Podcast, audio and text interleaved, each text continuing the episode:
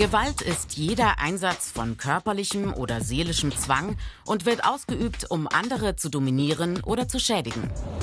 Auch wenn digitale Gewalt keine körperliche Gewalt ist, so verletzt sie trotzdem.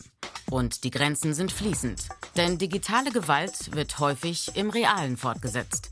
Digitale Medien verschärfen die Gewalt für die Opfer, denn die Täterinnen können anonym bleiben und Tag und Nacht online aktiv sein. Digitale Gewalt tritt in unterschiedlichen Formen auf, unter anderem als Hate Speech, wenn Menschen andere in Kommentaren oder Posts beleidigen oder bedrohen.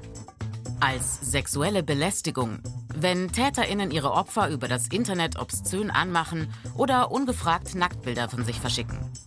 Als Cyberstalking, wenn Menschen andere bis in die Intimsphäre verfolgen und überwachen. Als Cybermobbing, wenn Täterinnen ihre Opfer über längere Zeit mit Hilfe von Kommunikationsmedien systematisch und aggressiv verfolgen, beleidigen oder bedrohen. Als Cybergrooming, wenn Täterinnen einen vertrauensvollen Kontakt mit Kindern oder Jugendlichen herstellen, um sie später sexuell zu missbrauchen. Als Identitätsdiebstahl, wenn Menschen sich in fremde Online-Konten hacken und mit Hilfe von gestohlenen Daten die Identitäten von anderen Menschen missbrauchen, um deren Konten leerzuräumen oder um Dinge im Internet zu bestellen. Digitale Gewalt ist eine Straftat.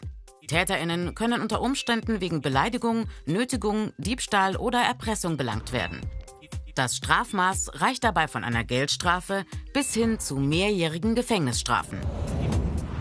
Wer Opfer von digitaler Gewalt wird, sollte Beweismittel sammeln, Mails oder Screenshots speichern und unbedingt Anzeige erstatten.